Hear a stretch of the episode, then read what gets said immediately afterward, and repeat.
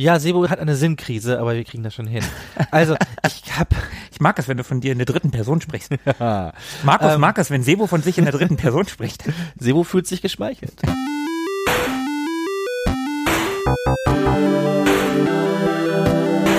Ewig gestern. Der Podcast über Retro-Spiele und Popkultur. Vergangenes und aktuell gebliebenes. Die Retro Boys gehen mit euch der ganz großen Frage nach. War früher wirklich alles besser?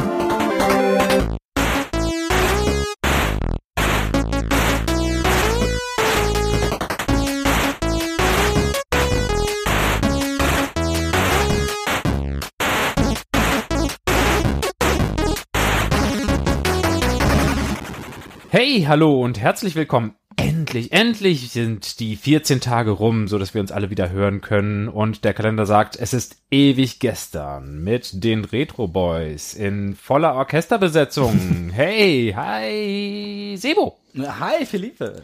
Ich bin Tobi und das ist Sebastian. Hallo, Tobias. Hallo. Aber Philippe hat Sebastian doch schon. Ja, Hallo Sebastian. Hallo, Tobi. Markus. Hallo Hi, Philippe. Markus. Das ist alles ein bisschen komisch heute. Ich bin der Markus.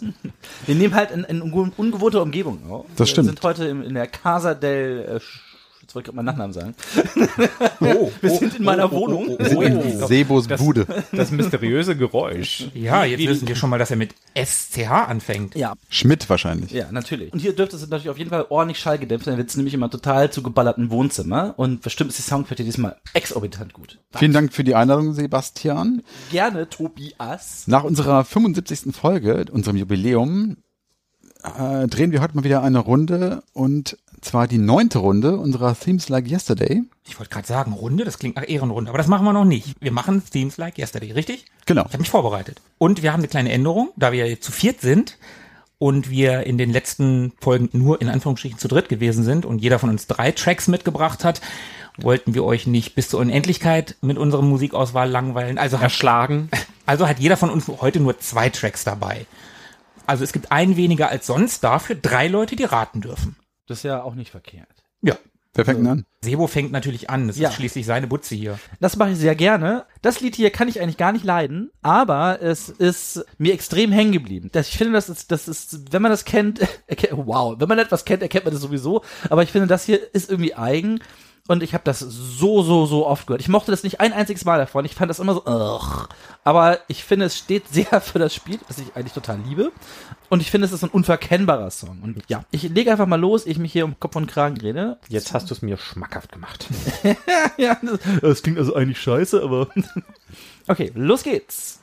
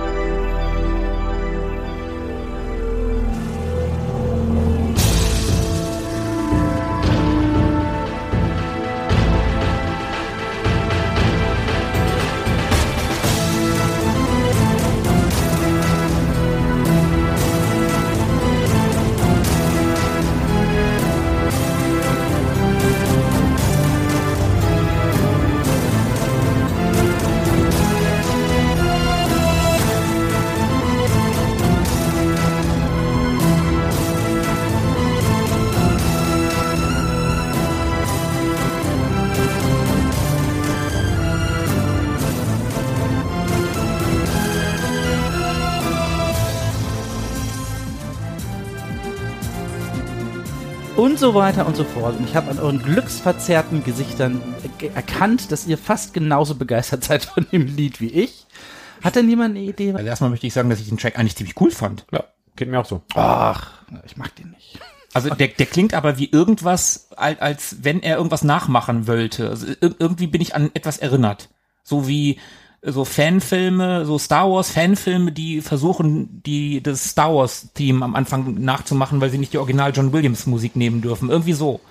Dann fange ich mal an zu stochern. Also, es klang episch und so ein bisschen theatralisch, groß. Ich war so ein bisschen an Spiele wie Age of Empires erinnert. Irgendwas Historisches. Playstation vielleicht. Beides ganz kalt. Krass. Damit habe ich nicht gerechnet.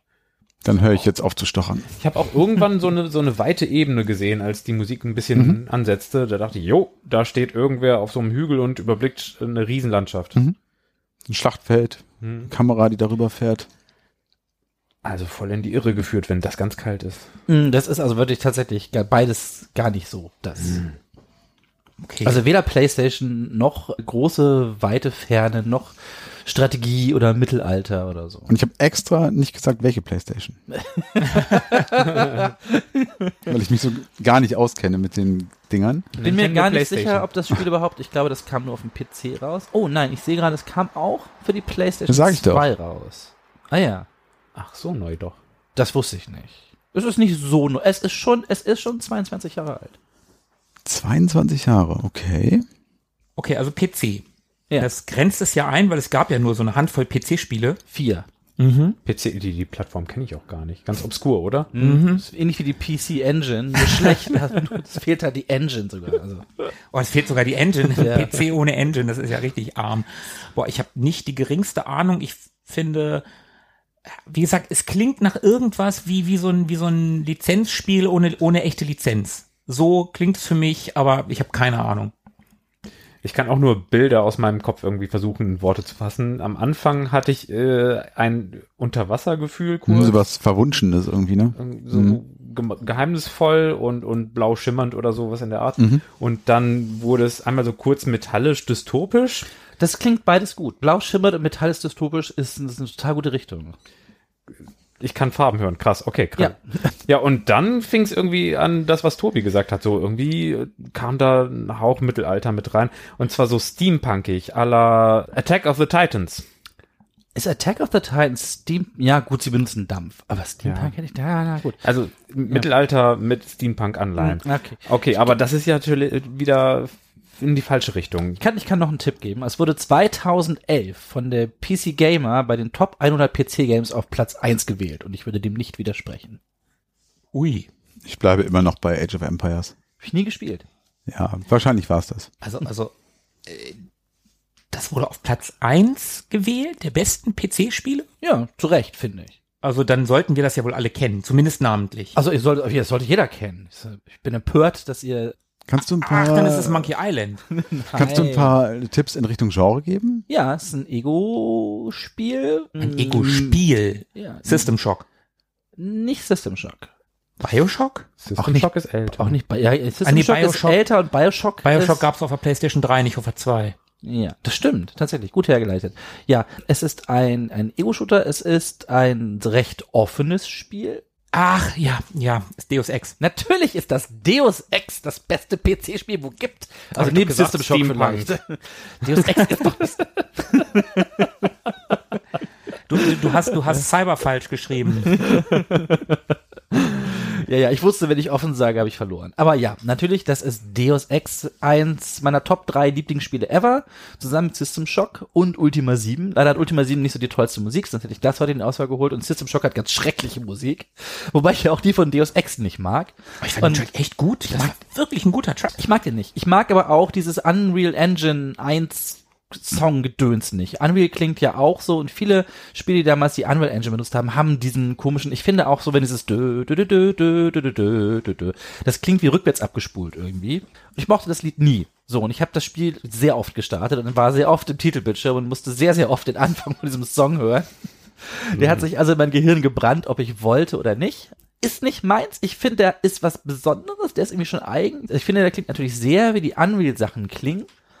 Euch gefällt der offenbar. Ich, wie gesagt, ich habe, vielleicht ist es bei mir auch der Nervfaktor, dass ich das so, so, so, so, so oft gehört habe, dass es irgendwann, aber ich fand es auch direkt beim ersten Mal nicht so toll. Tobi hat noch gar nicht so richtig gesagt, ob er es gut fand. Ich fand es irgendwie so ein bisschen beliebig. Ich habe aber auch Deus Ex nie gespielt. Ich finde, es klingt irgendwie so wie so, ja, so, Jetzt weiß ich, woran es mich erinnert. Das erinnert mich an das Main-Theme von X-Men. Die haben einen Theme? Ja, Oh, hm, mir nie aufgefallen. Daran erinnert es mich ein bisschen. Ja. vielleicht finde ich es deswegen so belanglos. Ich finde auch diese ganzen Marvel-Filme irgendwie für mich wenig greifbar und ähm, nicht so von großer Bedeutung und von viel Belang und so ähnlich klingt das für mich auch. Es klingt gut, qualitativ gut und hat mich auch nicht gestört, aber so ein bisschen generisch für eine ziemliche Bandbreite von Spielen und Genres. Ja, also ich finde schon, es passt irgendwie auch zum Spiel auch so und Philippe hat es ja direkt rausgehört, dass es blau und metallisch klingt und ich finde auch, es klingt halt sehr äh, synthetisiert, so sehr technisch für mich, aber vielleicht auch, weil ich das Spiel direkt damit verbinde. Du hast ja eher gesagt, es klingt für dich episch und Mhm. nach Mittelalter. Nee, Mittelalter war Philippe. Achso, ja, wegen Age of Empires dachte ich, weil das ja so. Ja, Im Age of Empires ist jetzt nicht so richtig Cyberpunk. ja. Naja, Nur so mittel. Alter. genau. Also ja, genau, so von Deus Ex, das kam im Juni 2000 raus. Ich habe es dann auch, glaube ich, relativ zeitnah gespielt. Ich weiß, da habe ich schon in Hannover gewohnt und studiert, als ich das gespielt habe. Also ich muss das wahrscheinlich so 2001 gespielt haben, ein Jahr nach Release oder so und fand es unfassbar. Also ich fand es richtig, richtig toll. Ich fand das Setting unheimlich gut. Ich war das erste Mal, das war ja das Besondere damals, dass es so offen war, dass du, dass du vorgehen konntest, wie du wolltest. Du konntest gucken, dass du dich irgendwie durch den Level ballerst, du konntest schleichen, du konntest ähm. Leute austricken, genau, du konntest hacken und sowas. Das fand ich ja schon bei, bei System Shock mega damals, das ja auch einem relativ einen offenen Weg bot, aber mehr auf Action gesetzt hat und man einen ziemlich eindeutigen Weg zum Ziel hatte. Und bei Deus Ex war es halt echt so, dass man wirklich den Level auf verschiedene Art und Weisen angehen konnte. Ich konnte die Tür hacken, ich konnte aber auch gucken, ob ich irgendwo die Karte finde, um sie zu öffnen. Ich konnte den Typen, ich konnte mich unsichtbar dran vorbeischleichen, ihn K.O. schlagen, ihn töten, ihn vielleicht sogar überreden, wenn ich das Richtige dabei hatte, oder ihn ablenken. Das war krass damals und hat mich extrem beeindruckt. Und war auch cool, so mit dieser, dieser Verschwörungstheorie-Geschichte, die dahinter steckte und dieser äh, Regierungsgeschichte, der Jensen da auf dem, nee, ist glaube ich Jensen, auf die Schliche kommt. Also in den neueren Teilen heißt er Adam Jensen. Ja, ich glaube, ich heiße da doch auch so ähnlich. Ich habe das leider nicht mehr. Es ist ewig, ewig her, dass ich das Spiel gespielt habe. Ich dachte, er würde auch Jensen heißen. Na egal. Auf jeden Fall fand ich das Spiel fantastisch. Eins meiner Top-Spiele ever. Und die Musik ist gemacht vom, hauptsächlich jedenfalls das Titelthema, was wir gerade haben. Da waren drei Jungs mit da am Start. Aber ein Alexander Brandon hat sich um den äh, Titelsong gekümmert und der war recht umtriebig. Der hat viel auch mit der Epic Engine gearbeitet, in Spielen, die damit gearbeitet haben. Ich habe hier als Beispiele Unreal, Unreal Tournament, Deus Ex und Tyrion und Jazz Jackrabbit, wo wir alle wissen, dass die mit der Unreal Engine gemacht wurden. Ja klar, das weiß doch jeder. Ja, ne, der, der gute Jazz in 3D. Genau. Aber der hat viel in die Richtung gemacht und der hat an sich extrem viel gemacht. Also wenn man jetzt die Liste anguckt, 95 ging's los, der Tyrion, Extreme Pinball, Jazz Dragon Rabbit 2, Unreal, Unreal Tournament, Tyrion 2000, oh cool, Vigilante 8, Deus Ex, Unreal 2, Thief, Deadly Shadows, das Happy Feet Spiel aus Gründen. Neverwinter Nights 2, äh, oh, das Aqua Teen Hunger Force Zombie Ninja Pro Spiel, Du hast gerade sehr viele Worte gesagt. er kennt Aqua Teen Hunger Force nicht? Okay, ihr habt nichts verpasst, das ist auch nicht so toll. Aber da gibt's ja sprechende Pommes-Tüte, die mit Laser aus den Augen schießen kann. ah, jetzt, ja. Oh, und Alpha Protokoll. Alpha Protokoll, ganz fantastisch. Vielleicht wäre das ja mal was für eine Ehrenrunde. Das wollte ich immer mal spielen. Das ist Alpha, Alpha Protokoll war eins der Spiele, wo ich damals geweint habe, als ich meine PS3 mit meiner Sammlung verkauft habe und das fast ungespielte Alpha Protokoll mit dabei war. Das ist Das war doch dieses Agentenspiel von Sega, ne? genau. Das wollte ich auch immer mal Ja, spielen. das sollte auch echt cool sein und es ist halt ein Agentenrollenspiel. Das besprechen wir dann in genau dieser Folge.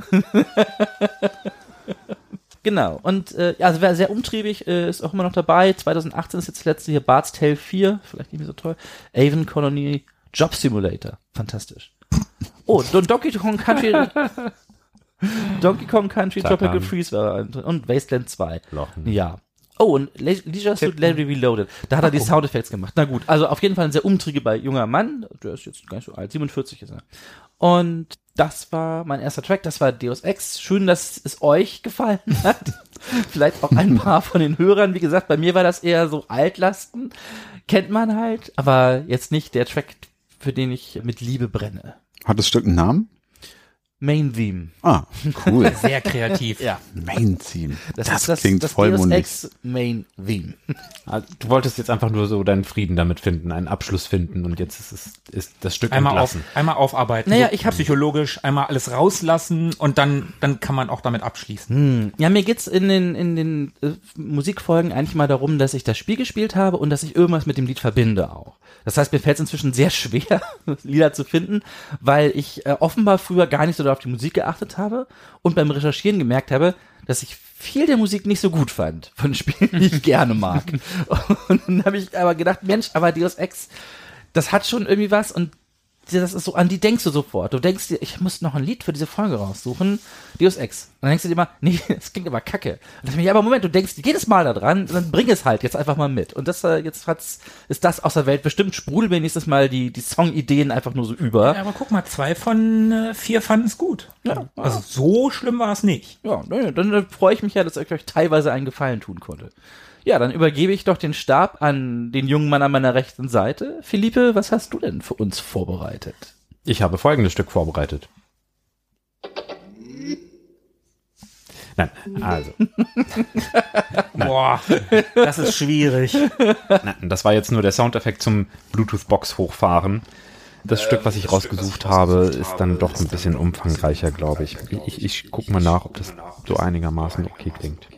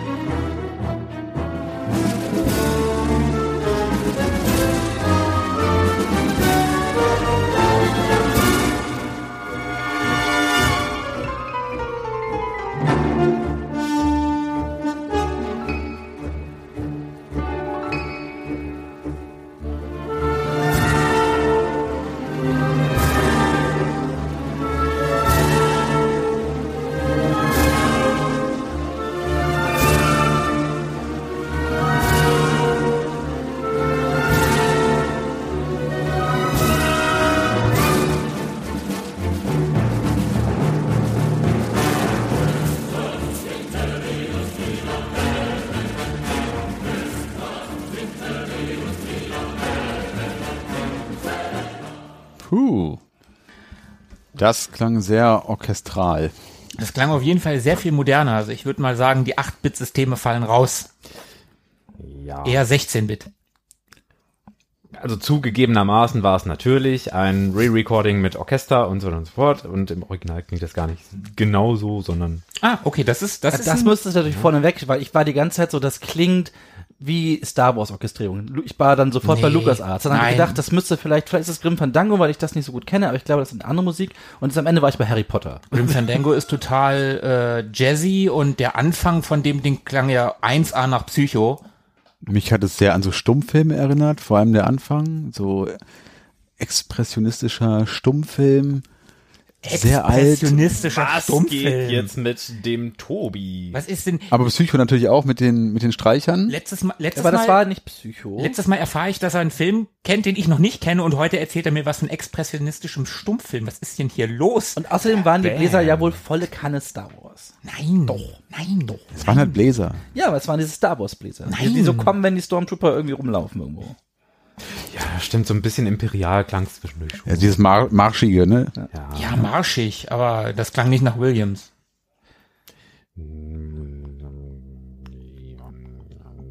War das ein Didgeridoo? Okay, also, also das ist ein Re-Recording. Okay, aber dann fallen die 8-Bit-Systeme ja doch nicht raus. Ja, es ist ähm, auch so berühmt, dass diese Live-Aufführungen auch regelmäßig stattfinden. Dann ist es was aus Final Fantasy. Was? Das hast du niemals gesagt. Wie kommst du darauf? Die, das wird andauernd immer aufgeführt. Deswegen kenne ich es wahrscheinlich. Oh fuck, das ist doch hier, ähm, das ist doch, Warte, wie heißt der? sag nichts. Ja, Sephiroth. Ja, natürlich. Das ist das Sephiroth-Thema. Verdammt. Aus Final Fantasy 7. ja. Ich wusste doch, ich kenne das. Als, das. als der Gesang einsetzte, war ich eigentlich schon. Okay. Eigentlich ist man dann schon angekommen. Das Ja. war schon ein bisschen gemein, dass du jetzt ein Re-Recording nimmst. Ne? Ja, wobei der Gesang kommt im Spiel auch vor. Der Gesang ist tatsächlich ja, in Da- einer da- Audiospur mit drin und der Rest wird von dem unfassbar guten ähm, MIDI-Orchester der PlayStation 1 abgespielt. Okay, das hätte ich nie erraten. Meine einzigen Final Fantasy Erfahrungen, die kommen vom Game Boy und das klang anders. Das Final Also- Fantasy Adventure. Ja. Was gar kein echtes Final Fantasy ist, ne? Nee, es war eigentlich, war es nicht ein Quest von Mana eigentlich oder so im Original? Es stand Final Fantasy drauf. Ja, ja. ja, das haben sie umgebrandet. Aber Philippe, warum? Ja, Wa- Warum? Wa- Warum tust du sowas? Junge. Ja, weil es total geil ist. Ja, weil es äh, dick auf die Sahne haut, weil es äh, gut mitreißt, weil es außergewöhnlich ist und äh, weil man ein bisschen was dazu erzählen kann. Also äh, die Recherche zu den Themes gestaltet sich manchmal ja ein bisschen schwierig, wenn man Arcade-Sachen von 1983 rausfischt und dann gibt's da einen Typen, der das programmiert hat und nebenher äh, sich auch noch mal The Entertainer reingezogen hat, wie man das wohl transkribiert. Okay, dann war das die Geschichte. Hm. Schade, hätte man mehr zu erzählen können. Oder obskure Musikteams von anderen Spielen aus den späteren 80ern, die relativ namenlos sind. Zu Nobuo Uematsu kann man natürlich ein bisschen mehr erzählen. Der hat eine etwas längere Geschichte und speziell die Komposition dieses Stücks hat eine ganz eigene Geschichte. Also eigentlich ist Uematsu ja auch klassisch total versiert und kann dementsprechend auch diese Formen, die es so alle gibt, also irgendwie, keine Ahnung, Rondo, Menuett, Marsch, keine Ahnung was, kann er alle rauf und runter deklinieren. Und immer wenn man besonders genial ist, hat man dann so einen kleinen Twist drin und verändert es leicht. Also anstatt dass äh, man acht Takte Intro hat und dann 16 Takte hat man Exposition und dann macht man 16 Takte lang irgendwie das Durchspielen des Ganzen. Also nach der Exposition hat man das Thema einmal gehört und dann wird es einmal umgewandelt. Blablabla. Macht man einmal 14 Takte und dann irgendwie voll, voll den Dreh oder so. Eigentlich würde er so arbeiten und bei dem Stück hat er sich gedacht, nö, mache ich einfach mal ganz anders. Hat er seitdem auch nie wieder genauso gemacht, nämlich er hat einfach irgendwelche Stücke, also äh, Versatzstücke dieses Stücks wild aufgeschrieben. Immer wenn ihm was eingefallen ist, so zwei Takte hier aufgeschrieben, vier Takte da und hatte dann so eine riesige chaotische Fetzensammlung. Das einzige, was er in der Reihenfolge tatsächlich komponiert hat, war das Intro. Also, ich spiele es noch einmal kurz vor.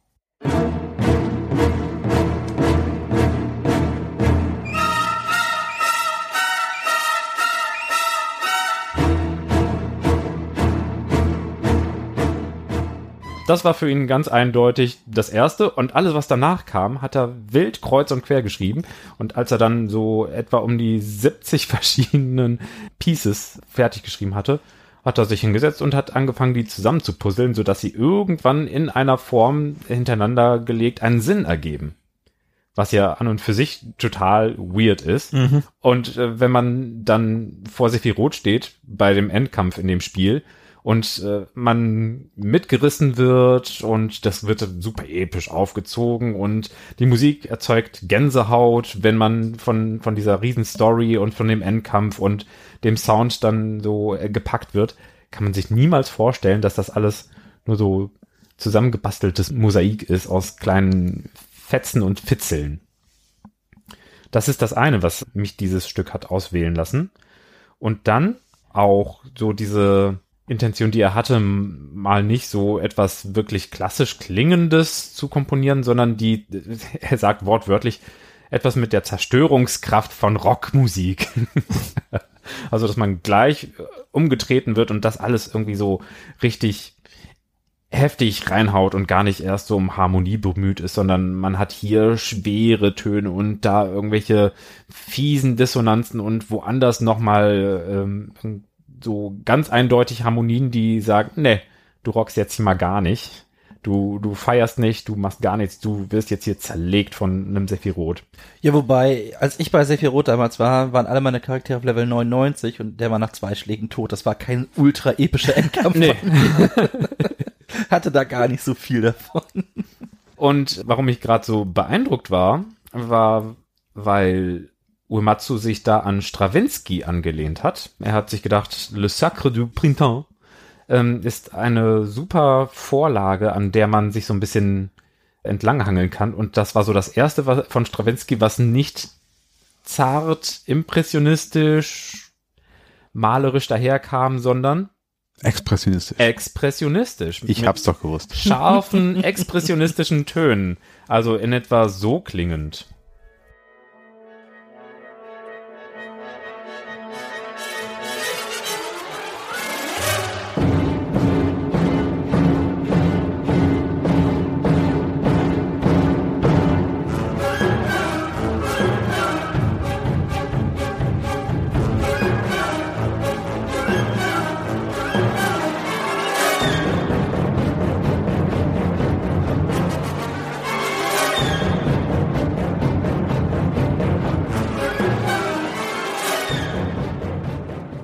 Also wie gesagt, ich kenne das Spiel ja nicht. Aber ich finde, dass das Stück halt so szenisch aufgebaut ist. Also als möchte einem das Stück nicht wie irgendwie was Begleitendes im Hintergrund spielendes, sondern es möchte uns irgendwas erzählen. Also Mhm. es, es gibt irgendwie eine Szene wieder und darum war ich, glaube ich, auch an so Stummfilm erinnert. Ne? Also da ist ja auch mal passend zu dem jeweiligen Geschehen, was dort zu sehen ist, zumindest Musik zu hören, die das Ganze nochmal unterstreicht. Und das fand ich, fand ich, ging schon stark in die Richtung. Ja, da hat man tatsächlich einen Bogen, ein, ein paar Wendungen, ein paar Knotenpunkte in dem Stück, wo äh, ein, ein Aufbau fertig ist und dann kommt eben so dieses, okay, und jetzt, jetzt drehen wir das Set und jetzt betrachten wir es von der anderen Seite, jetzt pass passiert was Neues und das wird tatsächlich da von der Musik begleitet. Das ist ja aber auch im Endkampf so. Sekiro hat ja, hat ja ein oder zwei verschiedene Formen. Ja, drei Permutationen, glaube Ne, ich. also Aber die letzte ist nur so pro forma, die ist nur Ja, zur genau. Gestaltung, hatten mit äh, Kampf gar nichts zu tun. Wollt ihr unseren Zuhörern kurz einmal die Story von Final Fantasy VII? Ja, das machen wir mal kurz. Dann nehmt euch mal eine Stunde zurück, während wir euch die Story von Final Fantasy VII erzählen. Also es geht um ähm, politischen Machtmissbrauch und Unterdrückung und darüber hinaus geht es um die Erdenergie, also um Mako beziehungsweise Planetenenergie und Mako, die dem Planeten entzogen wird, für, natürlich für Profit. Und dann gibt es auch noch irgendwie Genexperimente und die perfekten Soldaten sollen erschaffen werden. Ja, und Gedächtnisverlust ist mit im Spiel und falsche Erinnerungen und einem Erzähler, dem man nicht vertrauen kann und In was für einem Setting findet das statt? Steampunk. Da tatsächlich Steampunk, ja. Ja. Ja, aber auch nicht so richtig Steampunk. Sci-Fi Steampunk. Ja. Sci-Fi Steampunk. Also es ist viel mit Dampf dabei. Also man hat, man hat schon viel, also gerade der Zug am Anfang ist ja schon sehr ikonisch, den man sieht und auch die Gegner wirken oft auch schon noch so, als ob es mit Dampf betrieben werden könnten, so gerade die Robotergegner. Und ich glaube, es gab letztens einen Stay Forever Podcast zu Final Fantasy VII, wo sie über eine Stunde erzählt haben, was die Story eigentlich ist. Also da kann man wirklich weit ausholen. Es Vielleicht sollte man noch sagen, dass es sich um ein JRPG handelt. Meinst du, das wissen die Leute nicht, wenn sie Final Fantasy 7 hören? Weiß ich nicht. Tobi, jetzt du's ja, gut. Ich, ja. ich denke, unsere Zuhörer haben jetzt ein ungefähres Bild. Ja. ja Finde ich aber auch total cool. Ich saß nämlich vorhin auch davor und ich habe mir gedacht, wenn ich Final Fantasy 7 das erkennt sofort jeder. Aber ich hätte natürlich auch das Main-Theme genommen, dieses du, du, du, du, du, du, du, du. ich kann es total schlecht Das ist nur das Intro-Theme. Ja, das ist Das war besser. Das liebe ich ja total, aber das ist ja, glaube ich, gar nicht Final Fantasy 7 eigen. Ich glaube, das ist bei vielen Teilen das Intro. Oder bei 6, glaube ich, ist es sehr ähnlich. Ich mich jetzt nicht falsch erinnere. Das hätte ich wohl genommen. Oder die andere Sache, die ich genommen hätte, wäre die Gold Saucer. Aber die fand ich gar nicht so schön. Die fand ich im Spiel cool, die Musik, aber ich fand sie nicht aus dem Spiel rausgenommen, angenehm zu hören. Die Gold Saucer ist, äh, da kommt man an, das ist eine Art riesen Casino. Da kann man Chocobo-Rennen mitmachen und Würfelspiele spielen und so. Ist mir zu zirkusartig. Ja, zirkusartig ist es total, genau. Ich hatte den Track vorhin gehört, dachte, ne? Und beim Main-Theme dachte ich, deswegen werde ich auch niemals Monkey Island nehmen, weil das erkennt man halt sofort. So. Den chilligen Reggae vom Markt. Ist das noch auf der ersten CD? Ich glaube, der, den hätte ich noch an, eher genommen, Ja, wenn ich etwas nicht so episches hätte nehmen wollen. ja. Außerdem kannst du auch Monkey Island gar nicht mehr nehmen, das habe ich schon mal gehabt. Es gibt ja mehrere Teile. Eine Kleinigkeit würde ich noch erzählen zu diesem Stravinsky-Stück, was ich gerade äh, vorgespielt habe. Das klingt übrigens ein bisschen nach Williams. Oder andersrum. So. Ja. Bitte? Oder andersrum. Ja, natürlich. Ja, natürlich andersrum. Also, da, bei dem habe ich schon eher Williams-eske Vibes rausgehört. Gerade mit der Oboe und den Löten, die da auch so, so hochkamen. Für mich waren es die Trommeln. Dieses Bom, Bom, Bom. Also das war, da, da habe ich, da habe ich Williams gehört. Der war halt maßgeblich für die Entstehung der neuen Musik. Also weg von den alten Formen, die es so gab, die eigentlich schon ausgespielt und durchgespielt waren. War das und der mit den Planeten? Nee, das war. Norweger ne, namens, ich weiß es gerade nicht, es fällt Okay. mir gleich ein, dann, dann schrei ich es einfach aus dem Kontext heraus. Äh, Okay. Während einer von euch referiert, fällt es mir ein. Also so Richtung Erster Weltkrieg, ich glaube, die äh, Atmosphäre heizte sich auch so ein bisschen ein, hat der sich äh, gedacht, der Stravinsky, komm, ich probiere mal was Neues aus, ich entwickle mich weiter mit äh, dem Pariser Ballett zusammen, bringe ich jetzt hier was auf die Bühne, was neu und anders und aufregend ist. Und bei der Uraufführung von Le Sacre du Printemps, was total überfordernd war, war es tatsächlich so, dass das Publikum ihn ausgepfiffen hat. Und während des Stücks musste der Leiter des Theaters auf die Bühne kommen, die Lichter gingen an und er musste die, das Publikum beruhigen, dass es den Laden nicht auseinander nimmt, weil es einfach die Musik so auf den Kopf gestellt hat, dass die, sich das Publikum veräppelt gefühlt hat. Also die, Krass. die ernsthafte Variante von Hurz von Harpe Kerkeling. Und wenn man so den Vergleich zieht zu Petruschka, das spiele ich auch noch mal ganz kurz an, merkt man, was das für ein krasser Bruch gewesen sein muss.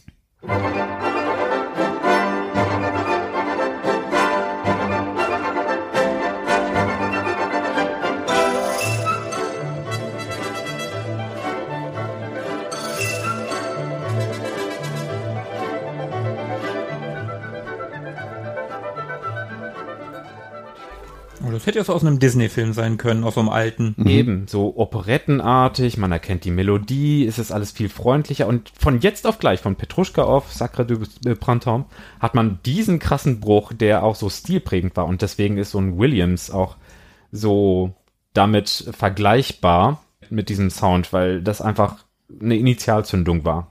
Und das alles sind so kleine Randbemerkungen, Anekdoten und Umschreibungen, die ich ganz spannend fand und deswegen habe ich das Stück mitgebracht. Ja, geil. Hm, Erzähl doch mal, das finde ich nämlich ganz spannend, deine Geschichte zu Final Fantasy VII. Also wie hatte ich das, wann bist du da dran gekommen? Warst du da ganz am Anfang dabei? Kam das bei dir erst später? Es kam erst später, ich habe es gebraucht auf dem Weihnachtsmarkt gekauft für 40, was war das damals? Damals waren es noch Mark. Das müssen Mark gewesen sein, ja. Ja, auf der PlayStation 1. 96 kam es, glaube ich, in Deutschland raus oder so. 97? 96, 97, ich weiß, ich weiß noch, ich habe mir damals die Playstation gekauft, weil da für Final Fantasy VII erschien. Ich saß in Spanien noch und hatte mir so ein Videospielmagazin geholt, weil die neuen Konsolen standen in den Startlöchern. N64 sollte rauskommen, Playstation sollte rauskommen. Ich war total heiß drauf und habe geguckt, was gibt's und meine Favoriten waren Final Fantasy VII und wie hieß denn das andere, wo man alles kaputt macht mit Autos. Man hat so Autos und Abrisssachen und macht ganz viel kaputt. Blastcore. Genau, Blastcore. Das waren die beiden, wo ich mir dachte, die muss ich unbedingt spielen. Und die sollten beide damals auf dem N64 rauskommen. Also in der Zeitschrift war noch ein Preview für Final Fantasy VII auf Spanisch. Ich konnte kein Spanisch, aber ich konnte mir die Bilder angucken, mir so raten, was da stehen könnte und dachte mir so, wow, du brauchst dieses N64, denn dafür kommt dieses Spiel raus und das sieht ja wohl unfassbar gut aus. Und dann kam der Schwung auf die Playstation, deswegen habe ich eine Playstation gekauft, dem Spiel. Also du hast es am Weihnachtsmarkt erworben. Sofort 20 Stunden reingesteckt und wurde aufgesogen von dem Spiel. Und dann hat meine PlayStation einen Totalschaden erlitten, einfach nur weil die Linse zerkratzt war. Ganz dummer Unfall.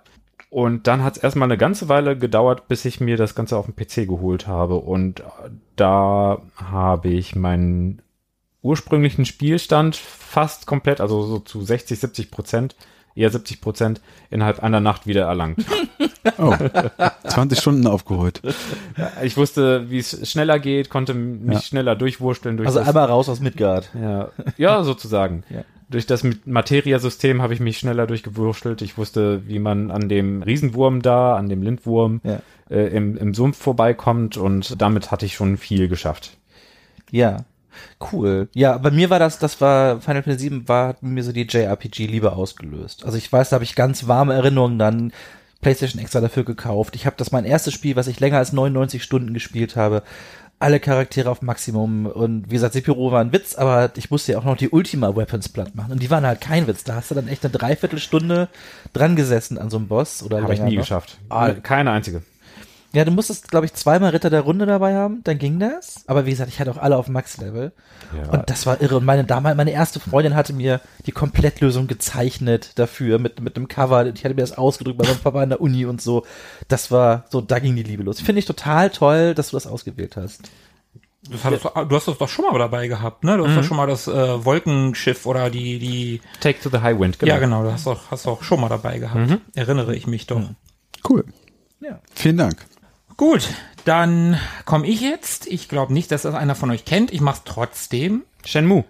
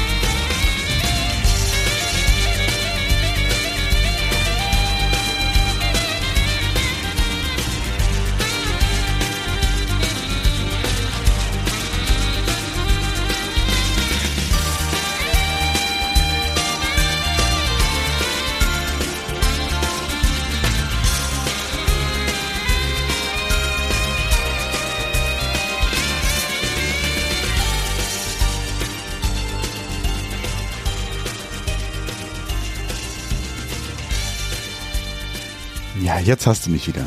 Das was Japanisches. Ah, ich finde diesen Track ja so geil, Ja, zu Recht. Der war wirklich sehr, sehr gut. weil es ein bisschen ein Bruch zu Philippes Ja. sehr orchestralem, sehr hochklassigem Stück. Ja, also mich hast du damit auf jeden Fall. Das ist anders hochklassig.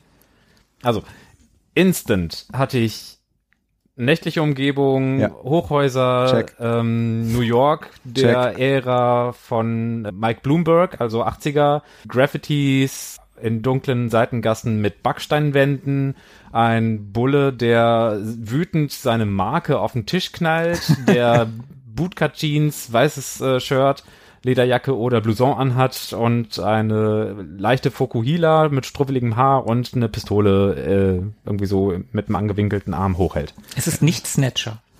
Ich hatte Police Nords gedacht, aber dann Ich ergänze noch ähm, Motorradhelme, in denen sich Lichter spiegeln. Überhaupt Motorräder, Rennspiel könnte ich mir vorstellen, aber auch Brawler kann ich mir vorstellen. Es ist die Musik aus dem Charakterauswahlbildschirm eines Brawlers. natürlich. Lass dir Zeit. Also es schreit uns 80s entgegen. Ich Findest mochte, du? Ich fand, das klang super modern, weil das so orchestriert war. Also das muss ja auf einer moderneren, das ist ja kein Mega Drive. Ach so, ähm, ja, ja, aber äh, also es, inhaltlich schreit es 80s. Ach Mag so. sein, dass das irgendwie trotzdem aktuell und modern ist, aber ich glaube, thematisch bewegt man sich da in die Richtung oder zumindest spielt so ein bisschen mit der Zeit. Ich mochte das Saxophon und ich mochte aber auch das Keyboard Super. und diesen, den, auch das treibende Tempo, das war schon, ja doch, hat mir echt gut gefallen, aber ich habe überhaupt keine Ahnung. Also wie du schon richtig vermutet hast, kein Schimmer. Das ist Neo-Retro, wie Tobi sagen würde. Ich hatte ganz am Anfang echt gedacht, das ist doch Police Nords. Und dann wurde es aber irgendwann zu rockig. Und dafür ist Police Nords nicht aufgeregt genug. Deswegen muss es natürlich ein Shoot'em Up sein. Weil das klingt sehr eindeutig nach einer Musik, zu der man irgendwo lang fliegt. Die ist ja auch schon lang und die wiederholt sich oft. Also hast du Loops mit drin. Das passt ja auch gut dazu. Also ich bin mir ganz sicher, dass das ein Shoot'em Up ist. Ich hätte kurz Einhänder geraten. Aber Nein. äh, Einhänder hat mich auch sehr fantastische Musik. Aber Oder Blutschwur. oder natürlich das allseits beliebte Blutschwur. also ich bin mir sehr sicher, dass das ein Shoot'em Up ist. Ja, da hast du absolut recht mit. Okay. Aber von welchem System? Ja, Das würde ich jetzt ja. äh, System, nein, das- nein, das ist auch total fies. System ist voll schwierig. Systemübergreifend. Es oder? könnte PC Nee. Engine sein, weil die hat natürlich schon Audio-CD-Qualität bieten können. Du bist in der richtigen Zeit, aber auf dem falschen System. Damn it. Äh, Neo Geo CD kam aber später erst Mhm. raus. Ja, aber noch ein bisschen gängiger als Neo Geo CD. Mega CD 230. Und lass mal die Ohne 32, 32. weg. Für mich ist das aber, was war das 32X? War das Ja. nicht das? Der Ja. Pilz obendrauf. Ja, Ja. okay, ja, ja, okay. Also das, das kann dann ja nicht so viel sein, weil da gab es ja nicht so viele Spiele. Auf Mega CD, ja, wir sind auf Mega CD, das ist korrekt. Ja. Der Track, vielleicht hilft euch das, heißt Bayside City Bayside klingt irgendwie nach urbanem Setting. und Sebo hat schon recht gehabt, es ist ein Schmapp, Ja. ein Shoot'em Up. Das erschien 1993 Okay. auf dem Sega CD. Sylphid ist nicht auf dem Mega CD erschienen, oder? Doch, ist auch auf dem Mega CD erschienen. Ist, Aber das ist, natürlich aber nicht auch Sylphid. Nee, das würde überhaupt aber- nicht passen zu dem Titel. ist von Human Entertainment. Der Track ist von Nobuhiro Makino, also japanisch. Sebo, da hast du auch recht gehabt. Ab dem Saxophon-Solo hätte ich auch japanisch gesagt. Und es handelt sich um Android Assault, The Revenge of Bari Arm. War Android Assault nicht einer der Release-Titel? Ich habe ich hab doch, es gab doch letztens eine Stay Forever Folge über das, das traurige Mega-CD, das nie so richtig durchgestartet ist, viel zu teuer war und das wenig Exklusivtitel bekommen hat. Ich glaube, Android Assault war einer der drei Starttitel, oder? Ist auf jeden Fall ein Exklusivtitel. Ja. Ist exklusiv auf dem Sega CD, Mega CD erschienen, je nachdem, wo du bist. Und ist in Japan als Bari Arm erschienen, also ohne den ganzen Kladderadatsch davor. Das ist ein Horizontalschmapp. Und man kann sein Raumschiff, äh, das hat zwei Formen, es kann sich auch in einen Mech verwandeln, den namensgebenden Bari Arm. Die zeitgenössischen Reviews, ich habe ein bisschen geguckt, die haben damals den Soundtrack durchweg gelobt. Die, die kann man auch nicht. Ja, wie- der- ich habe vorhin, äh, als ich mit Tobi hierher gefahren bin, äh, im Auto schon gesagt, der Soundtrack ist so fantastisch. Also da, die Hälfte des Soundtracks könnte ich in, in Musikfolgen verbraten. Es ist so unglaublich gut. Aber das Spiel haben die damals nur, hm, ja, so Durchschnitt, weil CD-Spiel und dann ein gepixeltes Schmapp ach, wie, wie, wie könnt ihr denn kein 3D-Spiel machen und überhaupt und sowieso. Also die haben das als veraltet mm, ab, abgewatscht eigentlich. Und heutzutage ist kein Kultspiel geworden, ist allerdings durchaus wohlwollender gesprochen heute. Also wenn du die aktuelle Reviews anguckst, dann geht das schon so in die 70er, manchmal auch bis in die 80er. Also von den Punkten her. Aber was hätte man denn bei 90 in 3D machen wollen? Ich glaube, das Auf war. welchem System denn? Naja, du hast halt das Mega-CD rausgebracht und das war ja eigentlich quasi nochmal eine eigene Konsole. Dadurch war das Mega Drive doppelt so leistungsvoll, theoretisch wie vorher. Praktisch hat halt kein Schwein dafür entwickelt, weil es viel zu teuer war. Und ich glaube, wenn ich das richtig in Erinnerung, in Amerika wusste die Sega-Abteilung gar nicht davon, dass das Teil überhaupt erscheint. Dementsprechend saß niemand dahinter, um irgendwelche Spiele zu basteln. Und sie mussten halt was haben. Und ich glaube echt, es gab drei bis sechs Titel zum Erscheinen und jahrelang kam nicht viel mehr dazu. So, man wusste noch nicht so viel mit dieser Technologie anzufangen. Also wenn man äh, fürs Mega-CD sammeln möchte, also mittlerweile zahlt man da auch schon ganz ordentlich für, aber zumindest gibt's nicht viele Spiele. Also man kann ein komplettes Set zusammenkriegen. Das ist nicht ganz unmöglich. Ja, und wie es bei so vielen japanischen Spielen aus den 90ern, Philippe, du hast das eben gerade schon angedeutet, der Fall ist, über den Herrn Makino findet man leider nicht besonders viel im Netz. Was man kennen könnte, der hat für ein Spiel für das Super Nintendo Musik gemacht. Hyper Ira heißt das. Und das basiert auf dem Anime Zeiram, oder? Ira ist doch Zeiram. Richtig, genau. Das ist der Anime Ira ist ein Prequel zum Film Zyram. Sehr gut. ja, Sehr gut. Also das ist Anime ja deine, deine Stunde, Sebo. Und wenn man großer J-Pop-Fan ist, dann könnte man die Nana Mitsuki kennen. Die hat 2001 ihr Debütalbum Supersonic Girl veröffentlicht. Und da hat der Herr Makino fast alle Songs arrangiert und bei ein paar mit komponiert. Und das ist tatsächlich alles, was ich über den gefunden habe. Ich habe nicht mal sein Geburtsdatum gefunden. Aber einen super geilen Track. Cool. Ja. Android Assault, Revenge of Bari Arm. Ja, hat mir sehr gut gefallen. Vielen Dank für diese Erhellung. Super gerne. Ich habe das äh, irgendwann auf YouTube gefunden und äh, das war in irgendeinem Video drin, was ich mir angeguckt habe. Und das, das ist so, ich weiß nicht mal, ob der Track da drin war, aber irgendein Track aus diesem Soundtrack war da drin und dann habe ich geguckt, da habe ich mir diesen ganzen Soundtrack angehört und ich habe schon öfter mir diesen Soundtrack auf dem Weg zur Arbeit im Auto ange angehört. Also so gut ist der. Also ich höre öfter mal Spiele-Soundtracks, aber das ist wirklich ein Ding. Klar ist alles instrumental, aber das kannst du wirklich als ganz normale Musik hören. Das ist super Mhm. gut. Steht einfach für sich. Ja, Man, man muss es nicht äh, mit der Grafik oder dem Spiel oder der Story assoziieren. Die Musik kann für sich stehen. ja, also kann ich nur empfehlen. Hört da mal rein. Oder lasst es, dann, dann bringe ich beim nächsten Mal mehr mit. Auf jeden Fall ein Megatrack. Also hat mir gut, ich bin ja eh, wenn Saxophon kriegst du mich ja. Das finde ich ja eigentlich immer geil. Und, Ach, ja, tatsächlich? Äh, ja, ja, finde ich immer super. Und äh, nee, ich fand es auch, aber ich hatte auch wirklich gleich so, also wie gesagt, ich habe erst gedacht, das ist doch bestimmt Police Notes. Ich habe nämlich, ich glaube, ich habe letztens sogar Police Notes gespielt oder Snatcher, eins von beiden, ich weiß das gar nicht mehr. Auf jeden Fall habe ich eingespielt. Das klang so, so nach so Kojima-Style. So, so ein bisschen Mhm. filmisch halt irgendwie auch, so wo er sich so dran anlehnen würde. Gerade Saxophon passt halt auch zu der Stimmung voll. Aber irgendwann wurde es dann zu flott. Und dann hab ich nee, das kann nicht sein. Das muss ein Shoot'em-up sein. Voll gut, voll gut. Du hast so Japanisch und Schmapp erkannt. Richtig, richtig gut. Japanisch war dieses Glocke da, das war, das, das hat mich da abgeholt. Das war Mhm. dieses, das, also das erinnerte mich sofort daran, ja. Tobi. Schauen wir mal. Auf jeden Fall hole ich euch mal wieder ein bisschen runter auf den Boden der Tatsachen. Und zwar hiermit.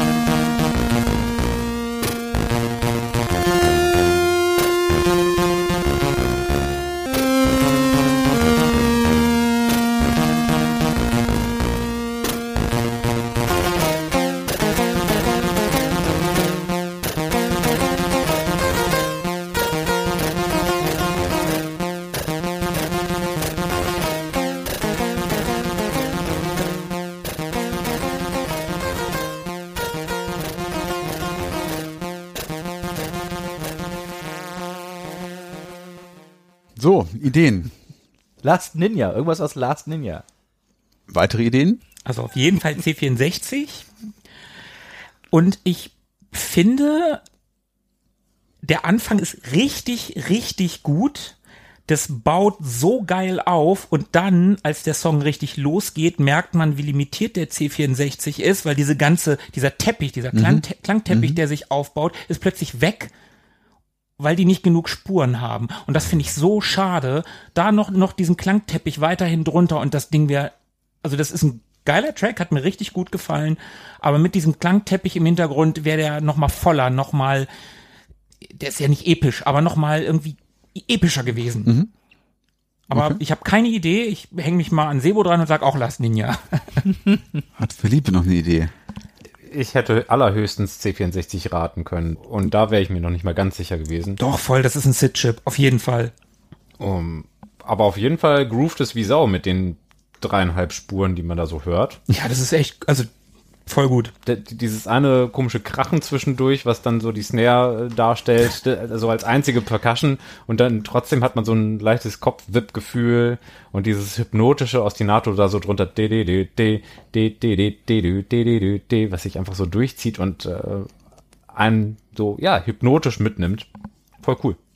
Cool. Irgendwelche Ideen äh, in Richtung Genre? Am Anfang hätte ich noch gesagt Run and Gun, aber dann wurde es irgendwie ruhiger, dann war ich mir nicht mehr so sicher. Also ich glaube immer noch, dass es Last Ninja ist, und wenn nicht, ist es irgendein Hubschrauberspiel. Wegen dem Wip, Wip, Wip, Wip, Wip, Wip, weil sich der Motor so dreht. Also ich bin mir sicher, dass es nicht Mafia ist. Das ist korrekt. Das äh, kann ich schon mal verraten. C64 ist natürlich richtig. Der SID-Chip unüberhörbar. Last Ninja, Sebo, sorry, ist es leider auch nicht. Es ist nicht Last Ninja. Nein. Aber es ist der gleiche Komponist. Auch das nicht. Es ist tatsächlich eine Ocean-Lizenz, die hier verarbeitet wird. Und zwar ist das die Musik aus der ersten Stage von Platoon. Ach, okay. Dann kann, hätte ich nicht rufen dürfen, das kenne ich, weil das habe ich nicht gespielt. Verdammt. Ah, doppelt schlimm. Aber aus Gründen könnte man tatsächlich auch auf The Last Ninja kommen. Das hier ist, wie gesagt, aus der ersten Stage des Spiels. Platoon ist, wie der Name schon sagt, das Spiel zum dem gleichnamigen Antikriegsfilm von Oliver Stone von 1986, der eine Menge Oscars gewonnen hat. Der ist mit Charlie Sheen und Willem Dafoe und Tom Berenger. Ihr habt ihn vermutlich alle gesehen. Nee. Okay, solltest du dringend nachholen? Oh, ist ewig her. Das ist nicht der mit Michael J. Fox. Nein. Das ist, glaube ich, die die durch die Hölle gehen, oder? Also der hier ist mit Charlie Sheen, wie gesagt. Ja, dann habe ich den gesehen. Charlie Sheen meldet sich als junger Rekrut zum Dienst in Vietnam freiwillig und ja, begegnet dort dem Grauen des Krieges und den menschlichen Abgründen seiner Kameraden.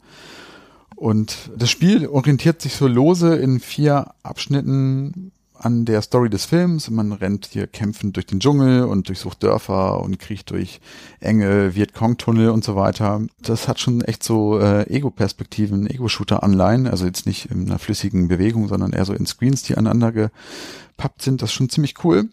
Und insgesamt war das Spiel grafisch auf einem recht hohen Niveau.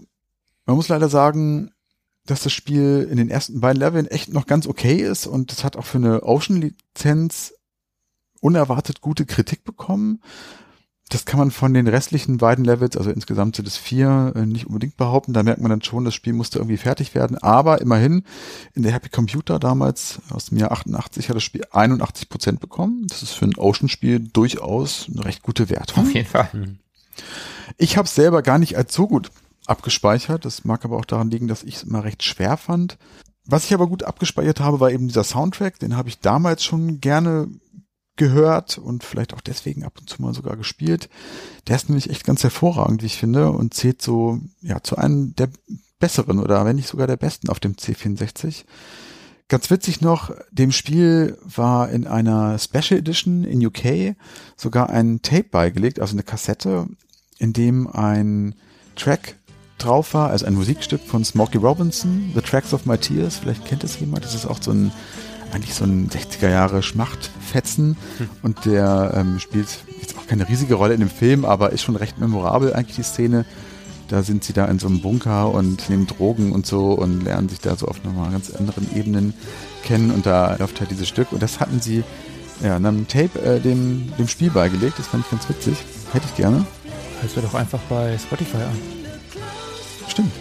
Oder auf Schallplatte, denn ich habe mir den Soundtrack damals auf Schallplatte gekauft.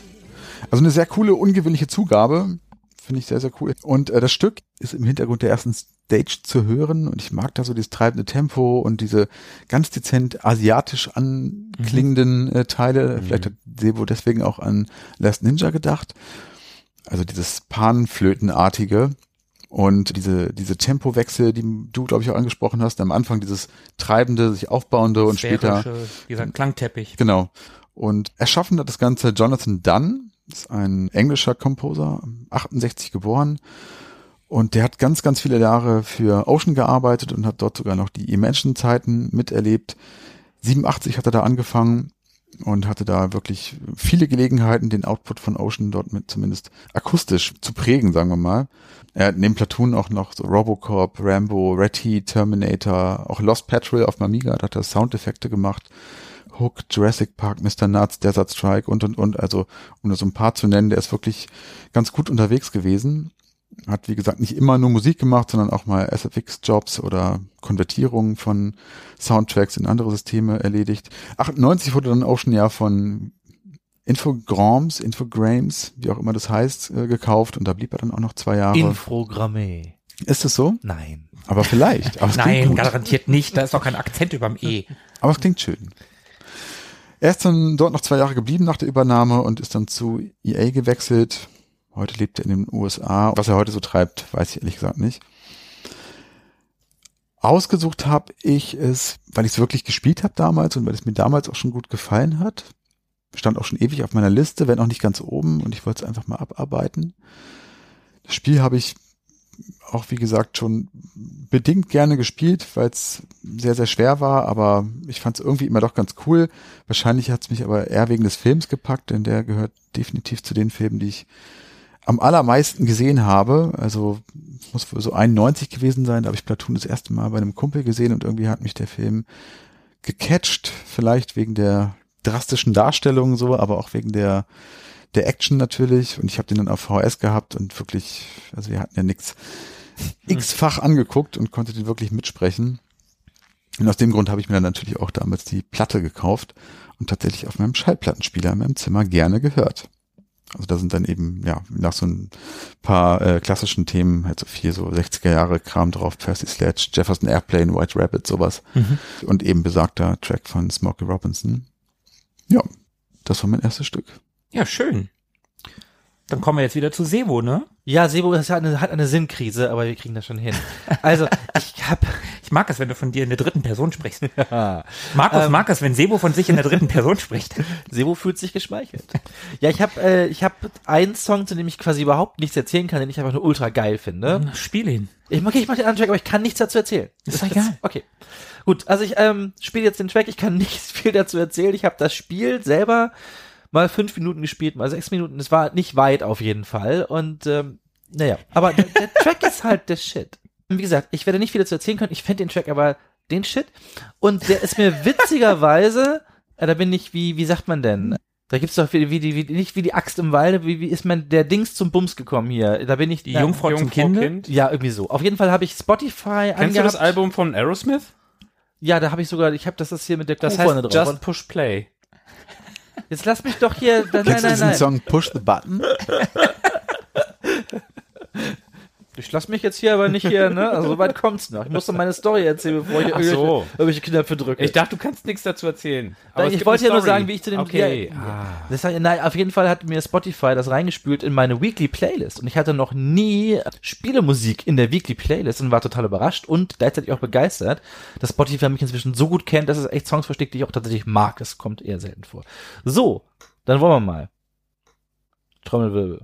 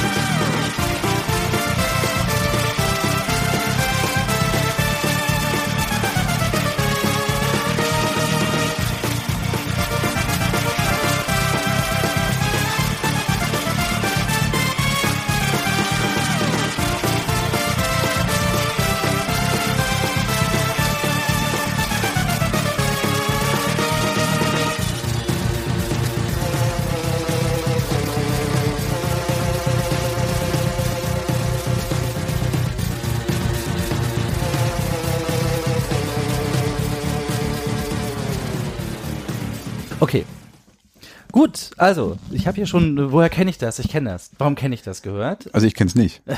Dann kannst du ja vielleicht ein wenig raten, noch während die anderen vielleicht schon wissen, was es ist. Oh ja. Nee, ich weiß es nicht. Ach so. ich, ich wundere mich nur, dass ich es schon mal gehört habe. Ja. Also okay. ich habe es definitiv noch nie gehört.